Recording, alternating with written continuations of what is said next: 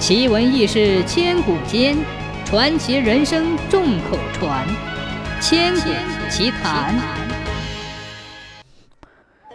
山东胶州有个叫柳溪川的人，当了半辈子的奴仆。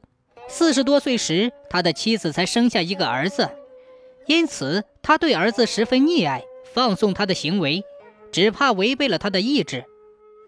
儿子渐渐长大成人。生活也开始放荡奢侈起来，柳翁的积蓄被他花得个精光。没过多久，儿子患病在床，柳翁喂养了几只骡子。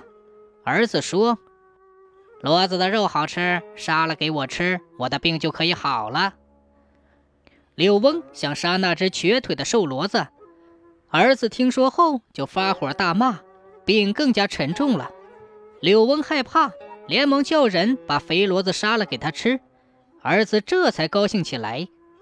但他只尝了一块骡子肉，就把碗扔掉了，病也没有减轻，不久就死了。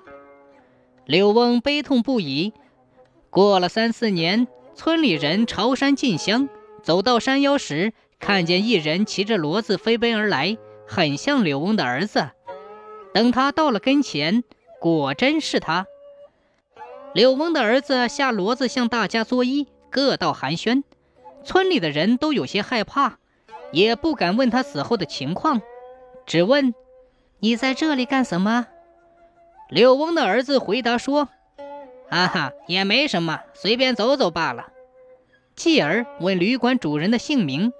大家告诉他后，他拱手说：“嗯，刚巧有点小事儿，没时间给你们说了，明天再来拜见。”说完，骑上骡子就走了。众人回到旅馆，说他未必就来。第二天清晨，大家在旅馆等他。柳翁的儿子真的来了，他把骡子系在马棚的柱子上，上前与大家谈笑。大家对他说：“你父亲日夜思念你，你怎么不回家看看呢？”柳翁的儿子惊讶地问：“你们说些什么呢？”大家又重复了刚才的话，柳翁的儿子一听，神色都变了。过了很久，才说：“他既然思念我，请你们回去给我传个话，说我四月七日在这里等候他。”说完便告别了。大家回村后，把这些情况告诉了柳翁。柳翁大哭了一场。他按照约定的日子前往那家旅馆，把儿子的往事告诉了旅馆的主人。主人阻止他说：“前些日子见他神情冷淡，好像不一定有善意。以我推测，恐怕不宜相见。”柳翁流着泪不相信。主人说：“不是我阻止你要见儿子，要知道神鬼无常，恐怕遭遇不测。如果你一定要见他，请潜伏在柜子里，等他来，观察他的语言和脸色，觉得可以见，你再出来。”柳翁答应按照他的话做。不久，柳翁的儿子果然来了。他一到旅馆就问道：“柳某人来了吗？”主人回答说：“哦，没有。”柳翁的儿子非常气愤，骂道：“老畜生养的，他居然没有来！”主人吃惊地问：“为什么要骂你父亲？”